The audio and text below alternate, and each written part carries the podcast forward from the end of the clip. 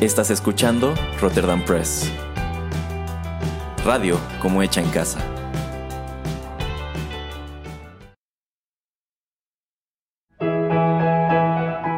Rotterdam Press presenta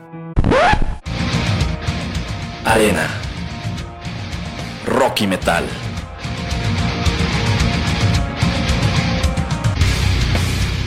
Un programa dedicado al lado más intenso de la música.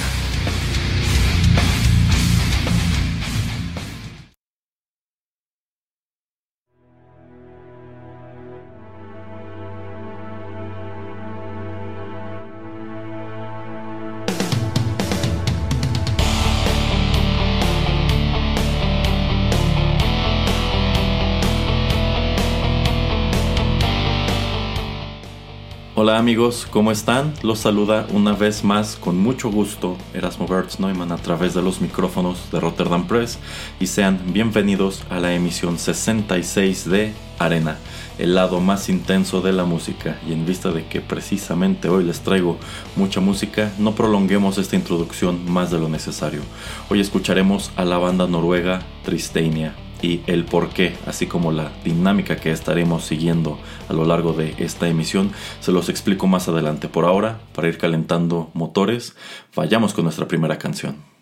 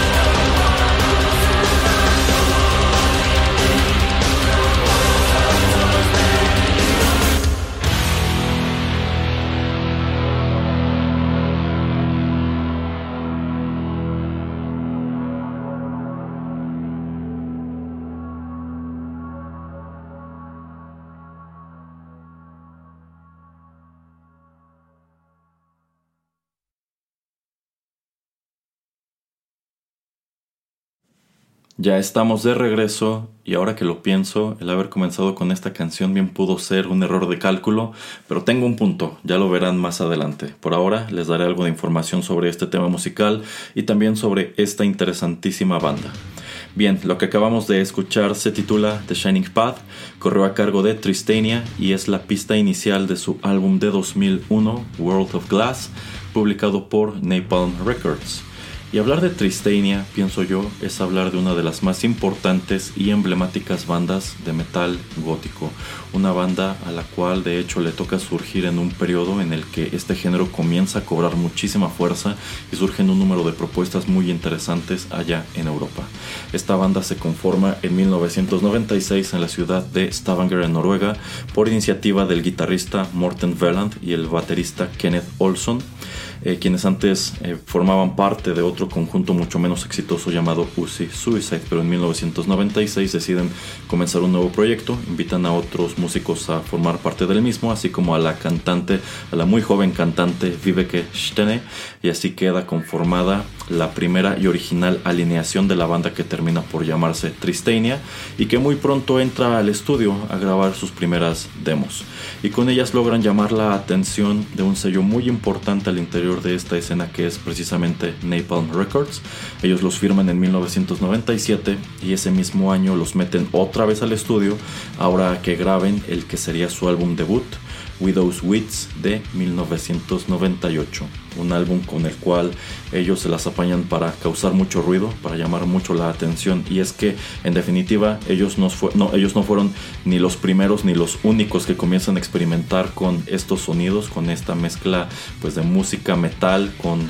eh, una gran combinación de voces corales, una voz masculina que pues canta con gruñidos más propios quizá del black metal, una voz femenina eh, con una tesitura incluso operática, un, un, concepto que de hecho les he explicado antes, a menudo se refiere como Beauty and the Beast, pero si bien no fueron los primeros ni los únicos en experimentar con este tipo de sonidos, yo considero que sí fueron o figuraron entre los más ambiciosos, ya que ellos pues supieron imprimirle a sus canciones una dimensión o una escala que muy pocas bandas en esta escena lograron replicar. Eso sin mencionar que yo considero que las composiciones en general pues eran muy buenas y la temática de las canciones también era interesante. Este tema que acabo de compartirles de Shining Path, por ejemplo, pues trata de una mujer que está a punto de ser quemada en la hoguera. Y aunque no termina de explicársenos por qué, bueno, pues nosotros mirando, eh, mirando atrás a este periodo este lamentable periodo de la, de la, historia europea, pues podemos inferir que esto se debe a que la acusaron de brujería o una cosa así. Eh, más o menos ese es el tipo de temática que uno puede encontrar en los primeros álbumes de, de Tristania y digamos que termina por convertirse en su sello, aunado al, aunado al hecho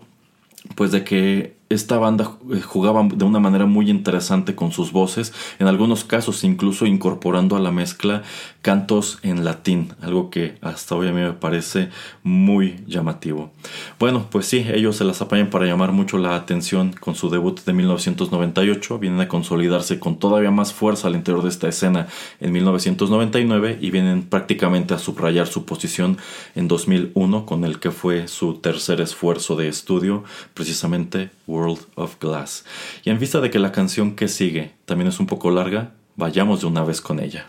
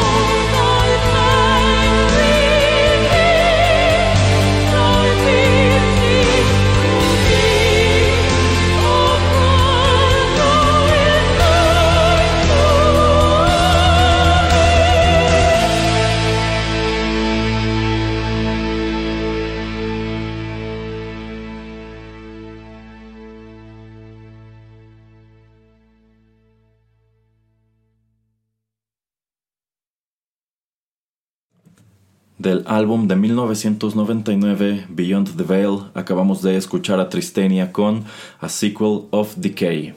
Este disco también fue publicado por Napalm Records y tiene la peculiaridad de que, al igual que el anterior, Widow's Wits de 1998,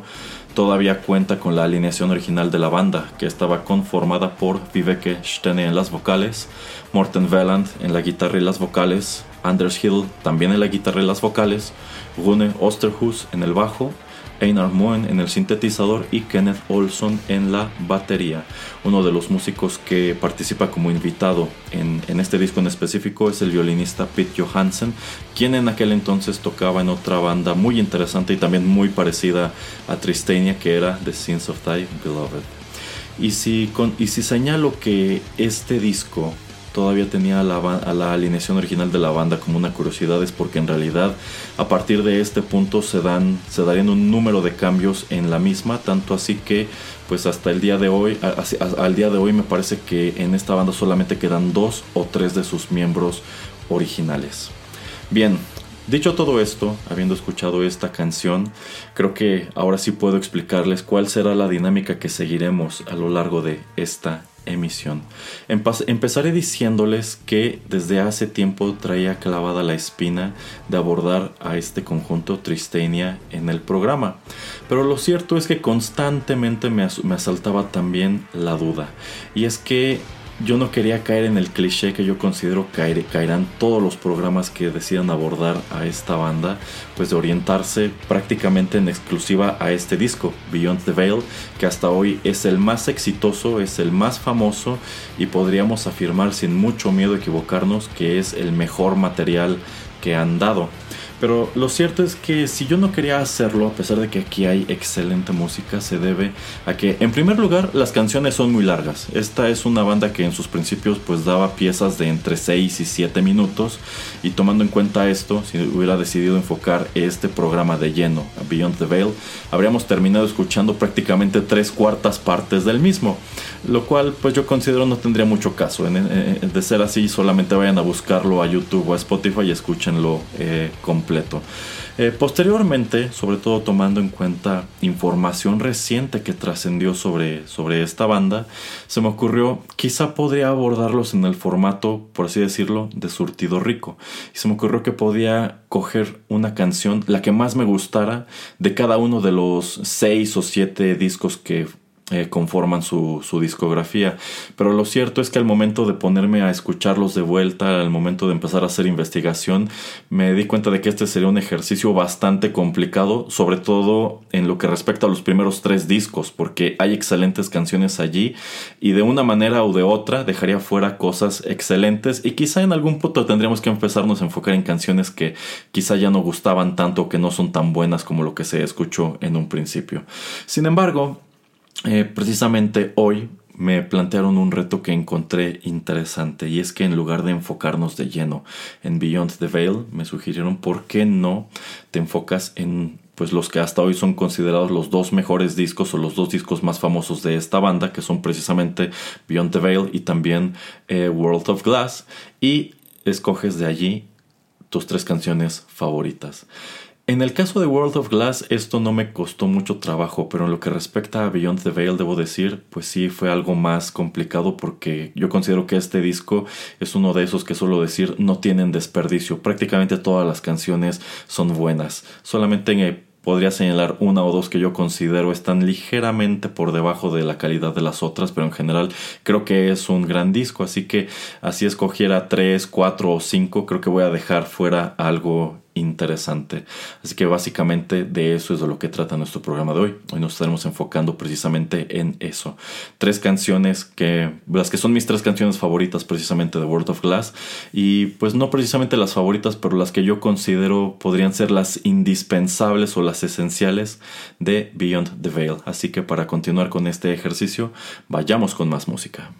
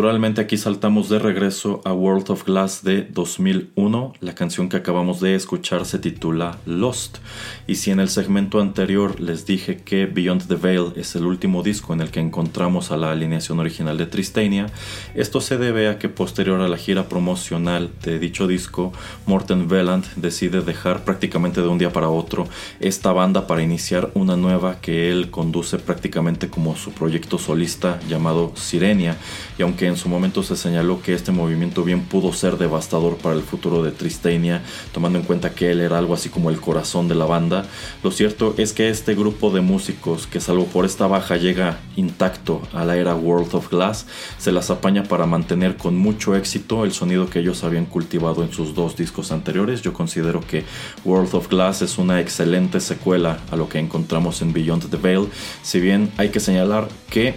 sobre todo en canciones como Lost, eh, ya se percibe una cierta influencia de la música electrónica, como que los eh, teclados ya están incorporando a la mezcla sonidos más propios de lo que otras bandas góticas estaban haciendo en este punto de la historia. Y es que antes les he explicado que muchos de estos conjuntos que surgen en los años 90, llegado el año 2000, se inclinan muy fuerte por la música electrónica. Algunos de ellos incluso se quedan haciendo como tal eso, música electrónica. Algunos incluso dejan de ser bandas y terminan por convertirse en DJ sets. Y Tristania nunca llegó a ese extremo, si bien, pues sí, en algunos lanzamientos subsecuentes es todavía más palpable la influencia de estos, de estos otros sonidos que se ponen eh, muy de moda, pero pues yo considero que World of Glass en específico seguía estando bastante bien, seguía siendo considerablemente cercano a lo que habíamos escuchado antes. Y en una nota personal, pues este es el único disco de entre todos los que arroja la banda que me toca tener original. Más que nada porque, bueno, yo ya me había familiarizado con ellos, con algunas canciones precisamente de Beyond the Veil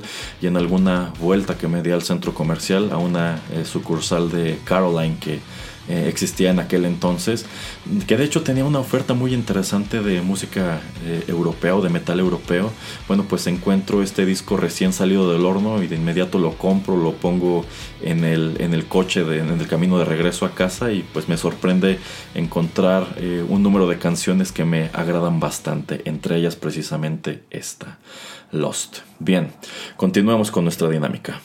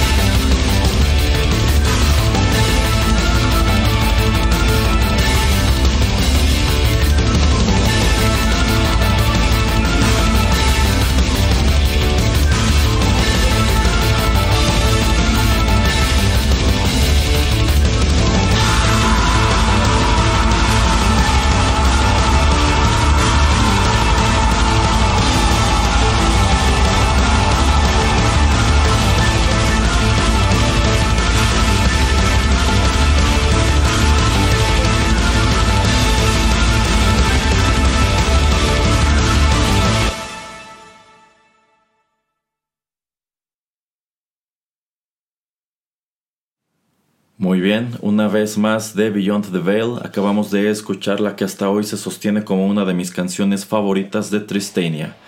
Heretic, y si digo que hasta hoy es una de las favoritas, esto se debe a que en su momento a mí me toca descubrir y empezar a familiarizarme con la propuesta de esta banda, con esta pieza en específico.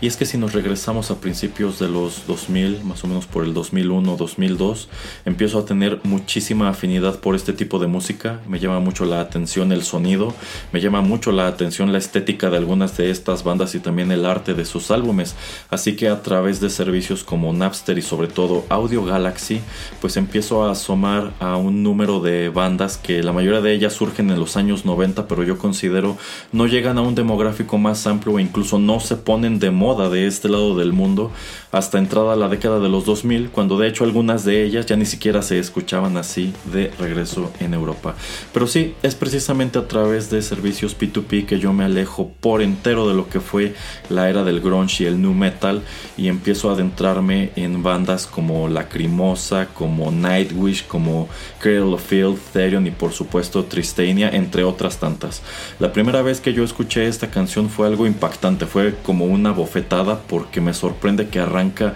bastante tranquila y de pronto tienes este coro explosivo en la cara acompañado de las guitarras, la, la batería y tienes de pronto estos quiebres y estos cambios de ritmo bastante bruscos y más allá pues agrégale el hecho de que esta canción te presenta letras en tres idiomas distintos, en inglés, en alemán y también en latín, e incluso pues por ahí en el puente eh, hacia la mitad, incluso se escucha el canto de este el Kyrie Eleison, así que me parece muy llamativo y es eso lo que me lleva a adentrarme un poco más a lo que fue precisamente este álbum Beyond the Veil y pues como ya les dije más adelante termino por comprar el World of Glass y digamos que desde entonces he tenido en muy alta estima estos dos discos en específico. ¿Por qué? Bueno pues sobre todo porque yo creo que mirando en retrospectiva Willow's Wits sí es un buen disco pero no es tan sorprendente como estos y tomando en cuenta que de aquí para adelante ya hay un número de cambios más drásticos en la alineación de la banda bueno esto viene a acompañado también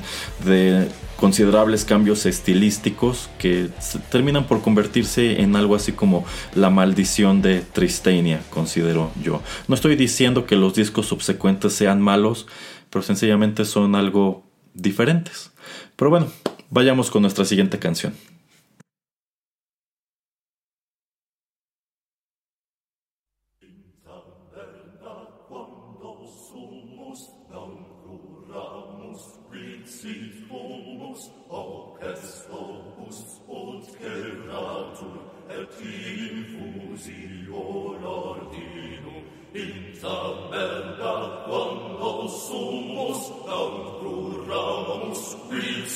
sumus, o est opus, ut scelazur, et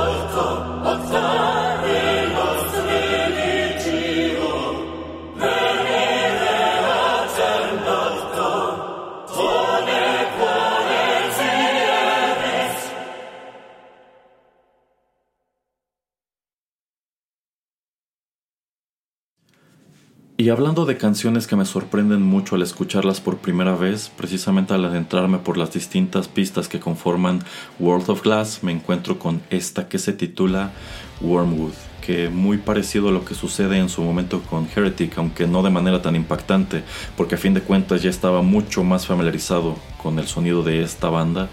pues me sorprende de una manera muy positiva, empezando por este coro introductorio que incluso termina por convertirse en algo así como el leitmotiv de la canción y también a pesar de que este es un tema más bien coral y letárgico, pues tiene algunos grandes momentos, como este solo de violín hacia el final que viene a romper un poco, pues precisamente con ese sonido más bien letárgico, pero terminamos con mucha fuerza una vez más con ese mismo coro. Y más allá del sonido, algo que me llama mucho la atención en su momento es el título y también la temática de esta pista, ya que va pues ligeramente de uno de los episodios más famosos del libro de la revelación o el apocalipsis, que es cuando los ángeles comienzan a sonar las siete trompetas y cada vez que suena una de estas trompetas acontece alguna calamidad. Precisamente cuando suena la tercera cae del cielo una estrella que torna las aguas amargas y con esto trae enfermedad y trae muerte e, y algo que siempre me llamó la atención es el hecho de que incluso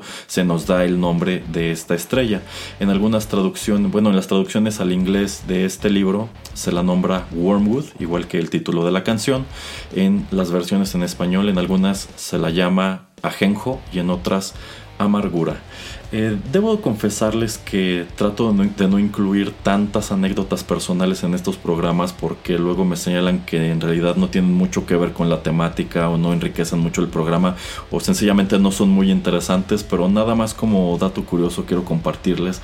que yo era muy joven cuando leí por primera vez el libro de la revelación y me aterró. Creo que no pude dormir bien una o dos semanas, nada más de pensar que ocurrirían todas estas cosas horribles y es que me mortificaba pensando, es que cuando va a empezar todo esto, ¿no? Cuando van a empezar a romperse los sellos y cuando van a empezar a sonar los ángeles las trompetas y van a ocurrir todas estas cosas feas y se va a morir tanta gente, etcétera, etcétera. Así que podría decir que pues la primera, si no novela de horror, la primera historia de horror que leo y termina por quitarme el sueño unos cuantos días, pues es precisamente este, este libro de la revelación o el apocalipsis. Bueno, estamos llegando a la recta final de nuestro programa y para cerrar precisamente con otro tema de Beyond the Veil, vamos con la última pista del mismo y yo estoy seguro de que si ustedes están familiarizados con esta banda y con este disco en específico, esta es la canción que han estado esperando escuchar desde el principio. Ya regreso.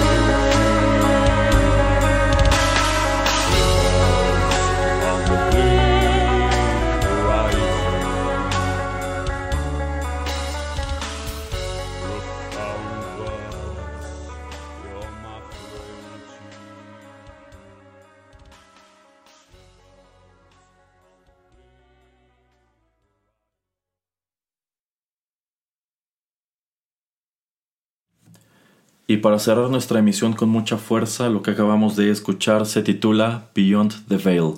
Esta es la pista inicial del álbum homónimo de 1999, se sostiene hasta hoy como uno de los temas más populares de la banda y también como un gran favorito a lo largo de toda su discografía. Y sobre todo si ustedes estaban familiarizados de antemano con el trabajo de Tristania, estarán de acuerdo en que esta canción es algo así como un gran resumen de su propuesta. Es una excelente pista introductoria y nada más para complementar lo que les contaba antes de Heretic, bueno, si bien a mí me toca descubrir la banda con esta canción, eh, pues eh, esta, eh, Beyond the Veil, es la segunda que descargo y escucho y es ese momento en el que digo esto es totalmente para mí y de allí me sigo derecho a explorar el resto de los contenidos de Beyond the Veil. Si ustedes no conocían a esta banda con anterioridad, bueno, pues yo considero que el álbum indispensable es precisamente este, Beyond the Veil, ya que si este les gusta, es altamente probable que disfruten también World of Glass, quizá también el anterior Willow's Wits, pero curiosamente también es muy probable que les guste At Sixes and Sevens, que fue el álbum debut de Sirenia, la banda que se va a formar por su parte Morten Veland. ¿Y por qué estoy grabando esto hoy? ¿Por qué logro por fin sacudirme la duda y sentarme a grabar este programa dedicado a Tristania? Bueno, eso se debe a que precisamente hoy esta banda anuncia que llega a su fin. Esta banda por fin anuncia su disolución. Lo cierto es que la historia posterior de la banda no es tan afortunada. En sí, pues logran mantenerse ligeramente apegados a su sonido hasta el álbum Illumination de 2007, pero para el que sigue, Rubicon de 2010, bueno, es, este es el punto cuando Vivek Stene decide dejar la banda, es reemplazada con otra cantante y aquí viene un cambio estilístico bastante brusco. Eh, este álbum Rubicon pues fue muy criticado en su momento. Eh, Darkest White de 2013 trata de regresar a las raíces pero no lo consigue del todo y desde ese punto para adelante no graban más música y me parece que solo se dedican a dar pues giras bastante breves. Esto tomando en cuenta que su popularidad de hecho ya había disminuido eh, bastante. Sin embargo, me parece que en 2016, 2018 anunciaron una gran gira del regreso y creo que para 2019 ya habían dado un número de fechas, entre ellas presentaciones en México y en América y en América Latina. Sin embargo, pues el día de hoy, al momento de estar grabando esto, ellos anuncian que este proyecto llega a su fin, esta gira queda cancelada por completo y quienes tienen y a quienes hayan comprado boletos les será devuelto su dinero.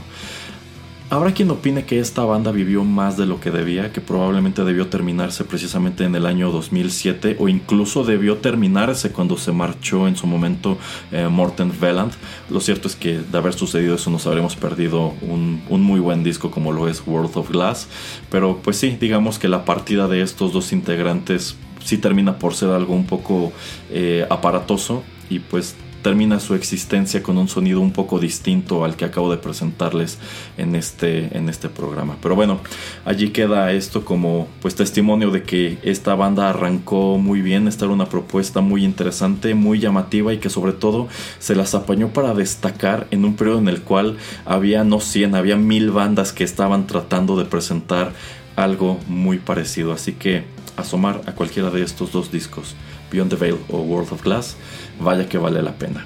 Es así que estamos llegando al final de esta emisión 66 de Arena. Muchísimas gracias por la sintonía. Si les gustó el programa, no dejen de compartirlo. Y les recuerdo que aquí en Rotterdam Press también tenemos programas de literatura, videojuegos, tecnología, One Hit Wonders, cultura retro y más. Todo esto pueden encontrarlo ordenado en nuestra biblioteca de SoundCloud. Ahí encuentran una lista de reproducción por cada uno de estos distintos programas. Pero también pueden encontrar lo más reciente de nuestro podcast en aplicaciones como Spotify, Tuning Radio, iTunes y bueno, otras tantas aplicaciones. Se despide de ustedes a través de los micrófonos de Rotterdam Press, Erasmo. Hasta la próxima.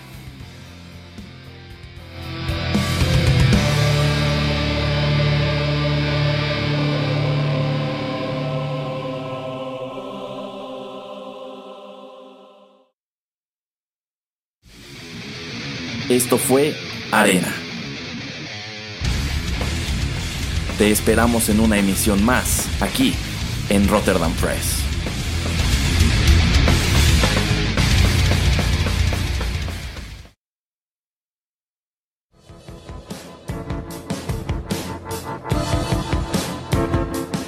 Estás escuchando Rotterdam Press.